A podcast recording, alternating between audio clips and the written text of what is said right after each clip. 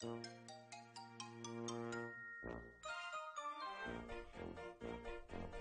い、どうもどうもどうも。青森の兄、改め、青森の兄です。お兄ちゃんだよと、ハイトーンで始めたいと思ったのに、ハイトーンになりません。どうもどうもー。どうもー。どうもー。どうもどうもなりました。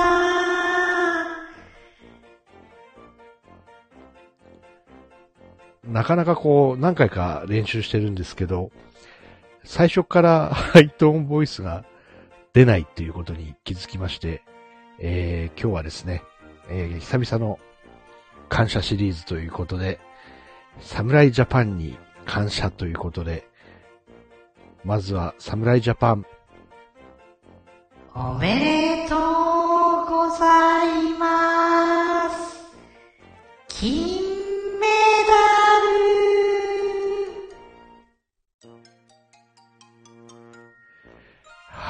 金メダルということで、えー、まあ、大谷選手もね、えーすごく活躍してるんですけど、あのー岩手なんですよね、大谷選手、大谷翔平選手、岩手で、自分岩手にこう一年引っ越して住んでたことがあるんですけど、地元の小学校に行くと、あの、出身小学校の前を通ったこともあるんですけど、結構田舎の小学校で、あの、屋上に、大谷翔平先輩は僕たちの誇りです、みたいに書いていて、ちょっと涙をこぼしたこともあったんですけど、あれがですね、2019年なので、あれから4年でですね、えーこんな劇的に、日本のね、大活躍で、えー優勝するとも思ってもみませんでしたけども、もう一度行きます。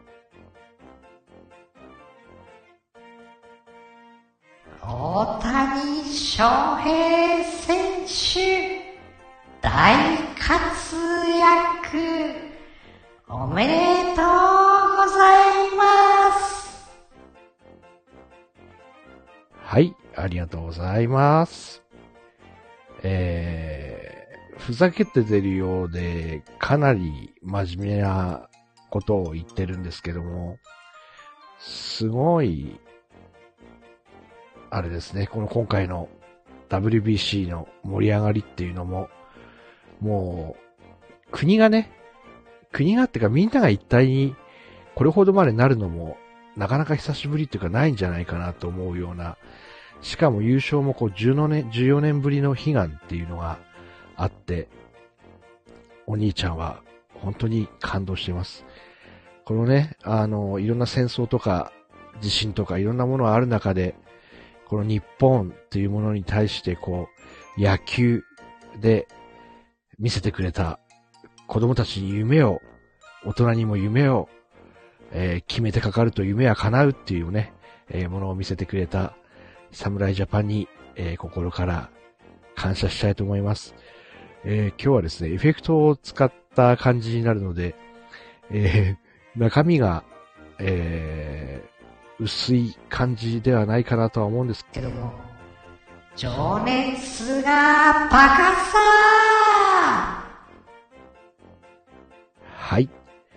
今回はこんな感じで、侍ジャパンにありがとうを気持ちを込めて、ボイスセンジャーで行きました。ありがとうございます。ありがとうお兄ちゃん